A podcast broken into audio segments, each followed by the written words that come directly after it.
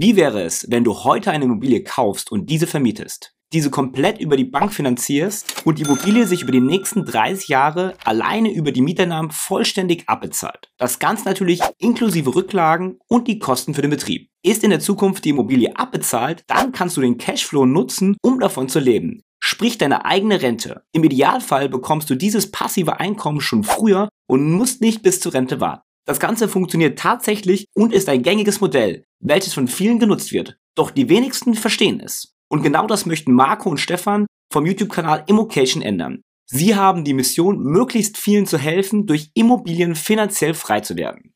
Und jetzt wird euch Marco zeigen, warum und wie du das schaffen kannst, Vermieter zu werden und was du dabei beachten musst. Hier kommen jetzt sechs Immo-Basics, die du kennen solltest, um erfolgreich privater Vermieter zu werden. Wir sprechen gleich natürlich auch über Risiken und die Frage, ob Immobilien nicht eigentlich schon zu teuer für den Einstieg sind. Schließlich sind die Preise in den letzten zehn Jahren konstant nach oben gegangen.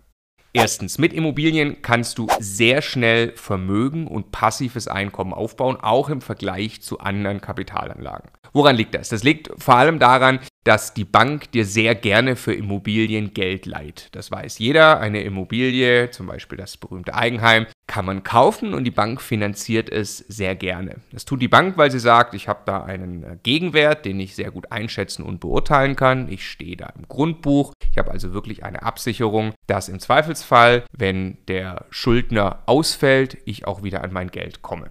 Das heißt, du kannst dir für Immobilien Geld leihen. Du kannst also mit vergleichsweise wenig eigenem Geld eine vergleichsweise große Kapitalanlage, eben eine Immobilie kaufen. Und das macht tatsächlich einen großen Unterschied. Wir sagen immer gerne, es ist das Geheimnis des Kapitalismus, es ist der Hebeleffekt und bei Immobilien funktioniert er eben für private Personen auch besonders gut und lässt sich auch durchaus vom Risiko her einschätzen. Dazu kurz ein konkretes Beispiel und zwar der Kauf meiner ersten eigenen Immobilie.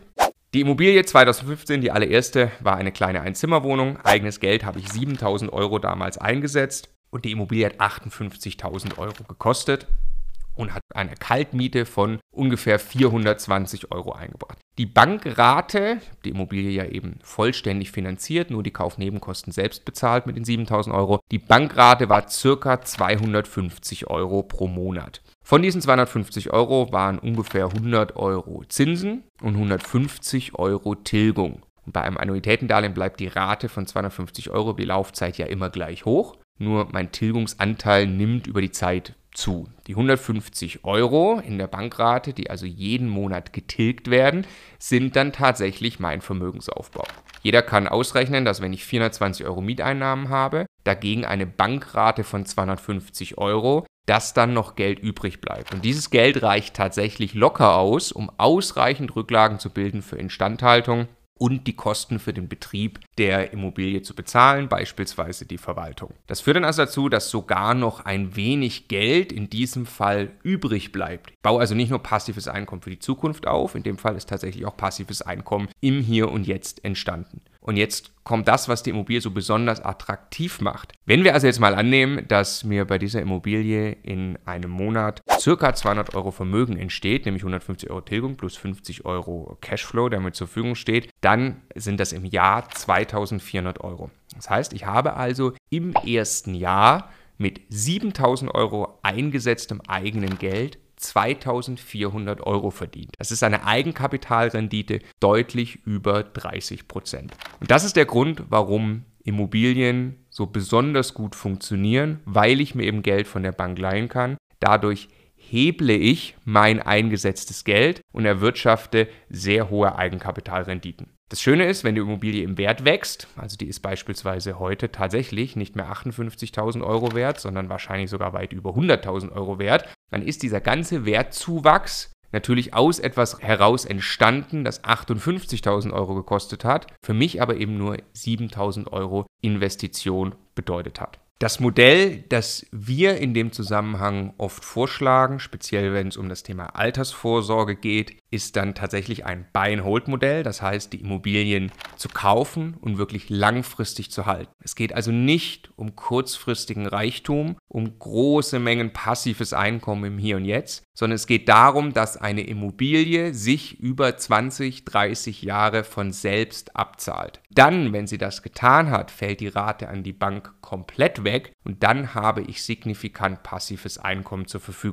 Entgegen dem stehen natürlich noch andere Modelle. Beispielsweise könnte ich auch mit Immobilien spekulieren, indem ich in den Markt einsteige, kaufe und darauf hoffe, dass die Preise weiter steigen. Das ist aber explizit das, was wir nicht empfehlen würden oder was wir selbst eben nicht tun wollen. Wir wollen, dass sich eine Investition in die Immobilie im Hier und Jetzt von selbst trägt und nicht davon abhängig sein, wie sich die Marktpreise entwickeln. Basic Nummer zwei. Du hast es bestimmt schon sehr, sehr oft gehört. Lage, Lage, Lage. Der Standort einer Immobilie ist tatsächlich sehr entscheidend für den Wert, den die Immobilie hat, mal absolut in, als Kaufpreis betrachtet, aber auch sehr entscheidend dafür, wie sie für dich als Vermieter zum Aufbau von nachhaltigem passivem Einkommen funktioniert. Weil natürlich auch für den Mietmarkt der ganz normale Zusammenhang von Angebot und Nachfrage gilt. Mieter wollen also auch dort gerne mieten und sind bereit, hohe Mieten zu bezahlen, wo es wenig Wohnraum gibt. Wenn ich also eine Immobilie irgendwo auf dem Land kaufe, in einem kleinen Dorf, in dem niemand mehr wohnen will, dann werde ich sie wahrscheinlich gar nicht vermietet kriegen. Im Gegensatz dazu, wenn ich in der Innenstadt von München eine kleine Einzimmerwohnung besitze, dann werde ich sie wahrscheinlich immer und das auch noch zu sehr guten Preisen vermietet kriegen.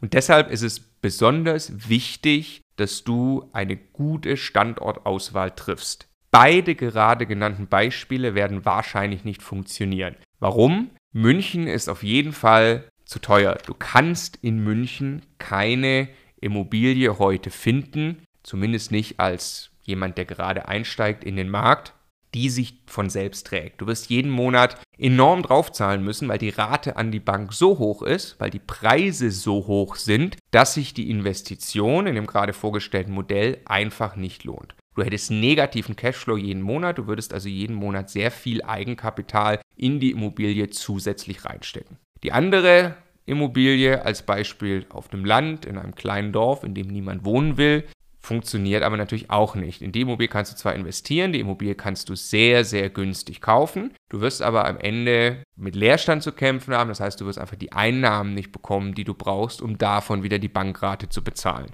Das ist genau der Punkt. Ein Standort zeichnet sich dadurch aus, dass er eine möglichst hohe Rendite bei möglichst guter Zukunftssicherheit und Vermietbarkeit bietet. Und das ist dann auch eine sehr individuelle Entscheidung. Du musst dir überlegen, wie sehr bist du bereit, in ein Risiko zu gehen, in riskanteren Städten zu kaufen oder wie sehr gehst du auf Sicherheit, wirst aber im Hier und Jetzt sehr viel weniger Geld mit Immobilien verdienen können. Zwei Tipps an der Stelle: Wegweiser kommune.de. Dort kannst du nachschauen, wie sich Bevölkerungen in einzelnen Gemeinden und Städten entwickeln. Oder der Prognos Zukunftsatlas bietet dir eine Liste für ganz Deutschland mit Standorten in einer Reihenfolge gerankt nach deren Zukunftssicherheit. Meine Empfehlung, triff also eine Standortentscheidung, bevor du beginnst nach Immobilien zu suchen, zumindest eine vorläufige. Du solltest irgendwie den Standort gerne kennenlernen wollen oder bereits kennen oder irgendwie Zugang dazu haben. Und dann schau dir an, ob du ein für dich gesundes Verhältnis aus möglicher Rendite und möglicher Zukunftssicherheit findest. Auf www.immocation.de findest du einige Tools und Listen, die dir kostenfrei genau dabei helfen zu erkennen, wo sind welche Renditen, also welche Mieten im Verhältnis zum Kaufpreis möglich und welche Standorte haben welche Zukunftssicherheit. Immobilien Basic Nummer 3, das uns sehr am Herzen liegt. Du musst die Risiken kennen und aktiv managen. Jede Investition, vor allem jede Investition, die Rendite bringt, birgt auch Risiken, so natürlich auch die direkte Investition und Vermietung von Immobilien. Ich möchte dich auf drei Bereiche aufmerksam machen, in denen Risiken zu finden sind. Und das Schöne ist, du kannst mit all diesen Risiken sehr aktiv umgehen. Während du also bei beispielsweise der Aktienanlage das Risiko nur managen kannst, indem du dein Portfolio richtig gewichtest und die richtigen Entscheidungen triffst auf dein Portfolio gesehen, kannst du bei Immobilien tatsächlich ja auch innerhalb der Immobilie einen Unterschied machen, indem du sie einfach besonders gut bewirtschaftest. Risiko Nummer eins: du musst dauerhafte Vermietbarkeit sicherstellen. Da zahlt natürlich sehr, sehr stark erstmal der Standort ein, darüber hatten wir gerade gesprochen. Zum anderen ist es aber auch wichtig, dass du sehr dahinterher bist, dass deine Immobilie für potenzielle Mieter attraktiv ist, dass du dann sicherstellst, dass du einen Mieter auswählst, von dem du glaubst, dass er dauerhaft zuverlässig und zahlungsfähig ist und dass du dann auch wirklich kontrollierst, dass es einen zuverlässigen Zahlungseingang für die Miete gibt und du im Zweifelsfall sofort professionell reagierst, mit dem Mieter sprichst und gleichzeitig ein Mahnverfahren einleitest. Sehr oft sind private Vermieter genau deshalb nicht erfolgreich, weil sie sich nicht aktiv darum kümmern, dass die Mieteinnahmen regelmäßig fließen. Das Ganze kann man übrigens auch für circa 20 Euro im Monat an eine Verwaltung abgeben, dann wird es einfach professionell übernommen. Ich empfehle immer jeden, das Thema einmal selbst zu erfahren, um zu spüren, wie es wirklich abläuft und dann in professionelle Hände zu geben. Nummer zwei, Du musst aufpassen, dass die Immobilie keine übermäßigen Kosten produziert. Das heißt, du musst beim Kauf einschätzen können, welche Kosten kommen auf dich zu. Wenn wir davon reden, dass du eine Eigentumswohnung kaufst, das heißt eine Wohnung als Teil eines Mehrfamilienhauses, dann ist die Analyse sehr viel weniger komplex. Die Dinge in der Wohnung sind meistens nicht besonders kritisch und einfacher einzuschätzen. Die Gewerke am Haus, den möglichen Sanierungsbedarf des gesamten Hauses ist natürlich durchaus komplizierter einzuschätzen. Allerdings, wenn du meine Eigentumswohnung kaufst, wird ja das von der Hausverwaltung übernommen und die Eigentümergemeinschaft in Summe also alle Eigentümer zusammen, alle Eigentumswohnungen in diesem Haus, sind verantwortlich für die Sanierung und dafür beauftragt ist eben die Hausverwaltung. Das heißt, du kannst beim Prüfen einer Eigentumswohnung sehr wohl herausfinden, was wohl die nächsten Jahre an dem Haus gemacht werden soll. Es gibt sogar Protokolle über die Eigentümerversammlungen, aus denen du herauslesen kannst, welche Maßnahmen wohl fällig werden. Und so kannst du für dich ableiten, was der mögliche Investitionsbedarf ist. Und selbst wenn du gut analysiert und bewertet hast, kann es natürlich trotzdem Überraschungen geben. Und deshalb ist es immer ratsam, eine Rücklage zu bilden und das auch in deiner Kalkulation entsprechend zu berücksichtigen. Als kleine Orientierung nehmen wir an, du kaufst eine Eigentumswohnung und die Eigentümergemeinschaft an sich bildet schon mal eine Rücklage, in die du dann sowieso mit einbezahlen musst für das Haus. Dann würde ich empfehlen, zusätzlich mindestens 10 Euro pro Quadratmeter pro Jahr für die Wohnung an sich zurückzulegen. Ja, das hängt natürlich auch stark davon ab, welches Alter, in welchem Zustand du die Wohnung übernimmst, aber das nur als kleine Richtung. Risiko Nummer drei, dir darf bei dieser ganzen Geschichte natürlich die Finanzierung nicht um die Ohren fliegen. Was heißt das? Es darf ganz einfach nicht passieren, dass du die Rate an die Bank nicht mehr bezahlen kannst. Würde das passieren, hättest du tatsächlich ein großes Problem. Die Bank würde dann nämlich deine Immobilie zwangsversteigern. Dass du dabei Geld verlierst, dürfte auf der Hand liegen. Das ist nämlich dann ein Notverkauf und das sind genau die Immobilien, die du am liebsten kaufen möchtest, weil sie eben meistens unter Marktwert angeboten werden. Das heißt, was kannst du dagegen tun? Wichtig ist, dass du auf deinen Verschuldungsgrad achtest. In dem Beispiel, das ich gerade gemacht habe von meiner ersten Wohnung, habe ich die Wohnung tatsächlich zu 100% finanziert, also komplett auf Pump gekauft und nur die Kaufnebenkosten selbst getragen. Manche Banken sind sogar bereit, je nach Bonität, dir sogar auch noch die Kaufnebenkosten mitzufinanzieren. Man spricht dann von einer sogenannten 110 oder 115% Finanzierung. Und stell dir vor, du machst das für eine kleine Wohnung, wie im Beispiel gerade. Das ist alles noch vorstellbar, dass du 250 Euro monatliche Bankrate im Zweifelsfall auch mal selbst bezahlst, wenn die Miete ausfällt. Was aber, wenn du das mit 10 kleinen Wohnungen oder 20 kleinen Wohnungen machst, dann musst du tatsächlich aufpassen, ob der Verschuldungsgrad in Summe dir nicht über den Kopf wächst. Vor allem steht den Kaufnebenkosten ja tatsächlich auch kein Gegenwert gegenüber. Kaufnebenkosten mitzufinanzieren in größerem Maßstab ist also wirklich sehr riskant. Besser ist es, wenn dein Portfolio auf die nächsten Jahre gesehen eher nur mit 80% beliehen ist, statt mit 100 oder gar über 100 hinaus. Wenn dann dein Verschuldungsgrad nicht zu hoch ist, dann hast du auch kein Problem. Das ist nämlich die große Frage, die ja dahinter steht. Was passiert eigentlich, wenn jetzt die Immobilienblase platzt? In dem gerade vorgestellten Modell passiert dir eigentlich erstmal nicht viel. Dein Mieter wird vermutlich deshalb nicht ausziehen. Und die Leute werden auch nicht aufhören zu wohnen, wenn Immobilienpreise rapide fallen sollten. Das Einzige, was dir passieren kann, ist, dass die Bank sagt, die Immobilie hat so viel im Wert verloren, dass mir der Gegenwert, der den Schulden gegenübersteht, nicht mehr ausreicht und ich fordere jetzt zusätzliche Sicherheiten ein. Das darf die Bank überhaupt nicht einfach so tun, aber das könnte im Extremfall passieren. Und deshalb ist es eben genau wichtig, dass dein Verschuldungsgrad in Summe nicht zu extrem ist, weil logischerweise fordert die Bank diese zusätzlichen Sicherheiten bei den Leuten ein, die einen sehr schlechten Verschuldungsgrad haben. Welche Startbedingungen du für Immobilien und speziell für die Finanzierung noch genau brauchst, fasse ich dir gleich am Ende nochmal zusammen. Machen wir jetzt erstmal weiter mit dem für mich wichtigsten Immobilien-Basic Nummer 4. Rentable Immobilien finden geht. Es geht auch heute, aber es ist nicht leicht. Zuerst mal musst du verstehen, dass Immobilien, die den Besitzer wechseln, das tatsächlich zu unterschiedlichen Preisen tun und das ist ein Riesenunterschied zu Aktien. Denn bei Aktien zahlt jeder zum selben Zeitpunkt immer exakt denselben Preis. Du kannst nur ein Schnäppchen über Spekulation machen. Bei Immobilien kannst du tatsächlich objektiv ein Schnäppchen machen. Es gibt Leute, die kaufen Immobilien und gehen gleich zweimal zum Notar. Sie kaufen sie erst und verkaufen sie wieder und machen dazwischen drin eine Marge. Warum können sie das? Weil sie sehr gut vernetzt sind, viele Jahre in der Branche sind und Immobilien zu ihnen kommen, die schnell verkauft werden müssen, weil es beispielsweise irgendwelche Probleme gibt und sie deshalb sehr günstig verkauft werden. Und das ist auch schon der wichtigste Akquise-Tipp. Wie kommt man an Immobilien ran? Du musst Immobilien mit Problemen kaufen. Wenn dir ein Hochglanzprospekt ausgehändigt wird und alles gerade frisch und schön renoviert wurde, kannst du dir ziemlich sicher sein, dass die Immobilie zu teuer ist. Und deshalb hier die Empfehlung, du solltest lieber Immobilien kaufen, die nicht besonders attraktiv sind. Wir selbst haben mal für 30.000 Euro eine Einzimmerwohnung gekauft. Ich würde sie wirklich als Loch bezeichnen. Sie war ein schwarzes Loch, es waren Zigaretten in den Boden ausgedrückt, es gab einen kleinen Wasserschaden im Bad und die Tapete hing von den Wänden. Die Immobilie hat uns nachher in der Renovierung 10.000 Euro gekostet.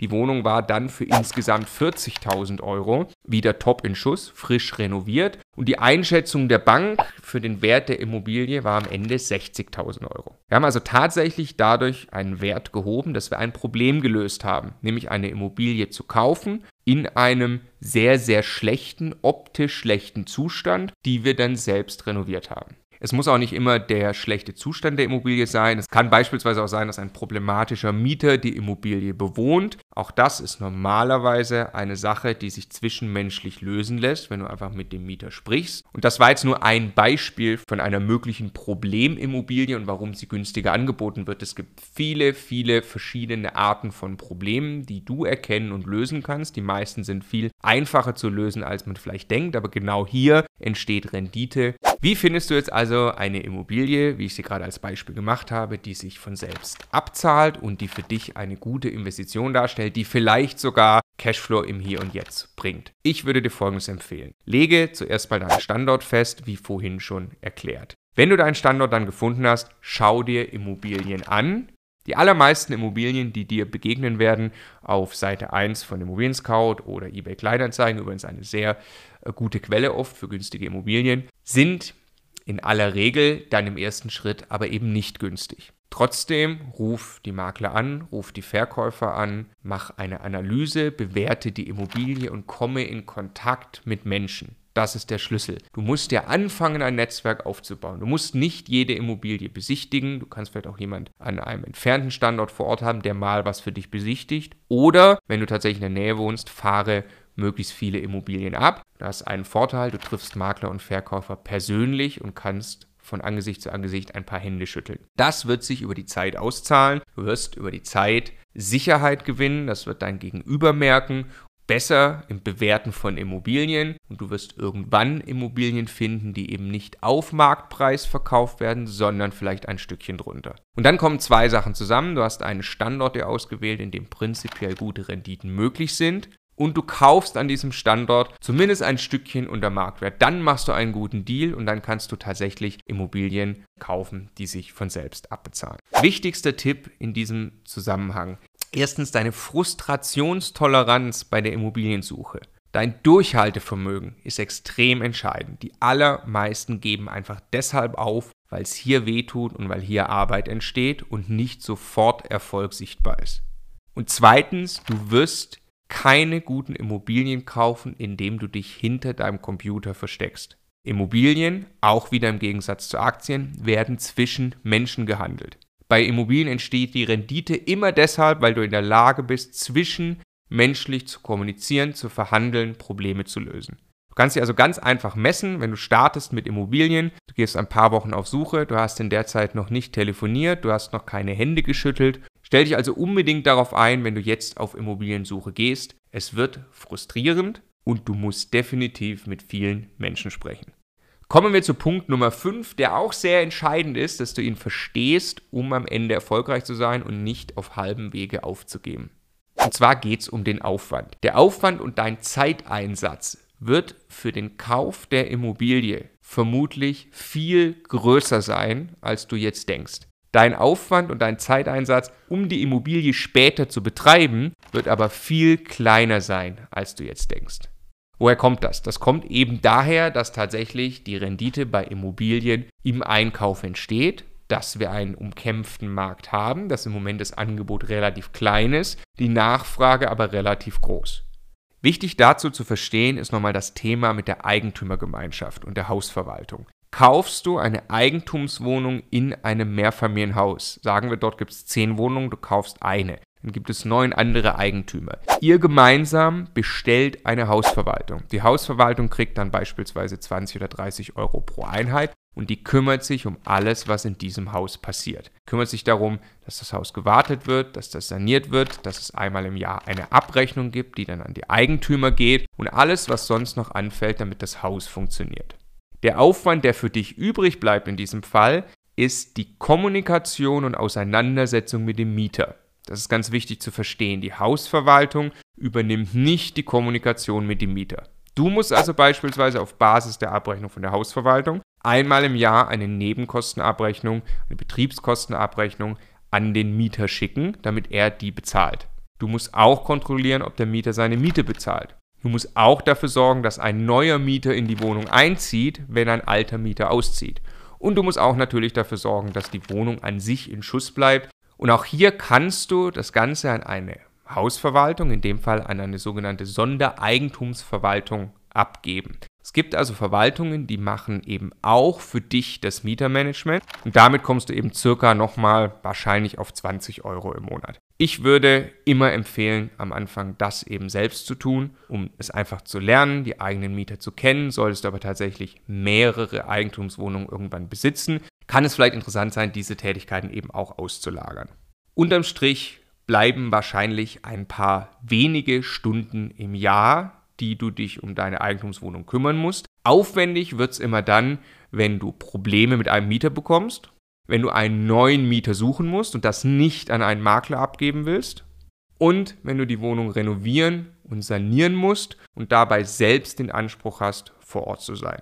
Frage dich aber einfach mal, wie oft du selbst mit deinem Vermieter in den letzten Jahren Kontakt hattest. Die Ereignisse sind in aller Regel relativ selten und wenn dein Immobilienbestand noch nicht besonders groß ist, ist der Zeitaufwand tatsächlich viel geringer für den Betrieb, als du denkst. Es lohnt sich aber eben, am Anfang darauf vorbereitet zu sein, dass der Zeitaufwand, bis eine Immobilie mal gekauft ist und in den Betrieb überführt ist, dass der tatsächlich sehr viel höher ist, als du denkst, dafür aber genau in diesem Punkt die Rendite gehoben werden kann. So, und dann kommen wir zu Punkt Nummer 6, mein Lieblingspunkt, den ich finde, den jeder verstehen muss. Und der lautet, stell dir deine Immobilie einfach vor wie ein Unternehmen. Deine Immobilie hat Einnahmen und deine Immobilie hat Kosten und Ausgaben. Und du bist dafür verantwortlich, dass dein Produkt, nämlich Wohnen, zuverlässig verkauft, in dem Fall also vermietet wird und dass deine Kosten nicht zu hoch werden. Und du kannst das tatsächlich steuern. Ganz anders als beispielsweise Aktien. Sagen wir, du kaufst eine Aktie der Daimler AG, dann hast du natürlich nur einen sehr geringen oder gar keinen Einfluss darauf, welche Strategie Daimler verfolgt. Bei Immobilien aber kannst du sehr wohl schon mit kleinen Schritten für dich als Unternehmer kreativ werden. Das Schöne ist nämlich, das Produkt von Immobilien ist ja eben Wohnen und jeder weiß, wie Wohnen funktioniert, du mit Sicherheit auch. Du kannst also tatsächlich schon einen Unterschied machen. Du könntest beispielsweise, wenn du sagst, ich möchte die Einnahmen weiter steigern, deine Wohnung möblieren. Du könntest feststellen, dass deine Wohnung in der Nähe, sagen wir, der Daimler AG liegt und könntest Schreibtisch, Bett und Schrank in die Wohnung stellen. Du könntest bei Daimler anrufen und fragen, ob es nicht regelmäßig Mitarbeiter gibt, die aus dem Ausland kommend für ein oder zwei Jahre hier in der Nähe sind und eine möblierte Full-Service-Wohnung brauchen mit einem befristeten Mietvertrag und dafür bereit sind, eine höhere Miete zu zahlen. Was brauchst du jetzt also, um mit Immobilien zu starten? Du brauchst eigentlich gar nicht viel, es sind vor allem drei Dinge. Du brauchst zum einen ein wenig Eigenkapital. Wir empfehlen immer für den Kauf der ersten Immobilie 5.000 bis 10.000 Euro Eigenkapital zu haben. Das reicht vermutlich für eine kleine Wohnung. Und du solltest zusätzlich noch ein paar tausend Euro Puffer übrig auf deinem Konto haben. Es ist nie eine gute Idee, eine Immobilie zu kaufen und danach gar kein Geld mehr auf dem Konto zu haben. Zweitens brauchst du eine Bonität, die ausreicht, um eine Immobilie zu finanzieren. Da sagt man ungefähr mit einem regelmäßigen Nettoeinkommen von knapp 2000 Euro ist das möglich. Fehle dir einfach mal Bankgespräche zu suchen oder Finanzierungsberater zu kontaktieren. Du kannst in aller Regel deinen Bonitätsrahmen rausfinden, bevor du tatsächlich eine Immobilie kaufen gehst. Und drittens brauchst du natürlich Zeit. Ein solches Thema muss speziell am Anfang mit Zeit und Fokus versorgt werden. Auch ich habe damals entschieden, ich war noch in meinem Konzernjob und habe 60, 70 Stunden die Woche gearbeitet, das dramatisch zu reduzieren und mir jetzt einfach mal 10, 20 Stunden die Woche zu nehmen für meinen persönlichen Vermögensaufbau. Nur wenn du das Thema anfänglich mit genug Zeit und Energie versorgst, wenn du dir auch all, zuallererst mal Zeit gibst, ein bisschen Wissen zu tanken, nur dann hast du eine Chance, auch erfolgreich in Immobilien zu investieren. Abschließend möchte ich dir noch sagen, dass Immobilien tatsächlich dein Leben verändern können. Wir kennen viele, viele Menschen mittlerweile aus unserer Community, deren Leben extrem verändert wurde, dadurch, dass sie angefangen haben, private Vermieter zu werden und sich Immobilien zu kaufen. Stefan und ich haben damals nicht nur die eine kleine Wohnung gekauft, sondern noch fünf Eigentumswohnungen dazu. Und insgesamt sechs Wohnungen haben dazu geführt, dass wir zu dem Zeitpunkt wussten, unsere Altersvorsorge ist jetzt gelöst. Wir haben Immobilien, die sich von selbst abzahlen über die Lebenszeit und wir müssen uns keine Gedanken machen, ob wir eine Grundversorgung im Alter haben. Das hat in unserem Fall sogar dazu geführt, dass wir unsere Konzernjobs gekündigt haben und ein Startup gegründet haben. Und das ist nur eine von vielen Geschichten, was Immobilien alles freisetzen können. Egal, ob du dich also absichern möchtest fürs Alter, ob du ein stattliches Vermögen aufbauen möchtest oder ob du möglichst schnell auf der Suche bist nach finanzieller Freiheit und passivem Einkommen. Immobilien sind der Weg, mit dem du das umsetzen kannst. Du musst aber im Klaren sein, dass natürlich nichts vom Himmel fällt. Wenn du starten möchtest, dann bleibt mir nur noch die Empfehlung zu unserem eigenen YouTube-Kanal. Vielleicht magst du mal vorbeischauen. Er heißt Immocation. Außerdem findest du auf immocation.de alles, was du für den erfolgreichen Einstieg brauchst.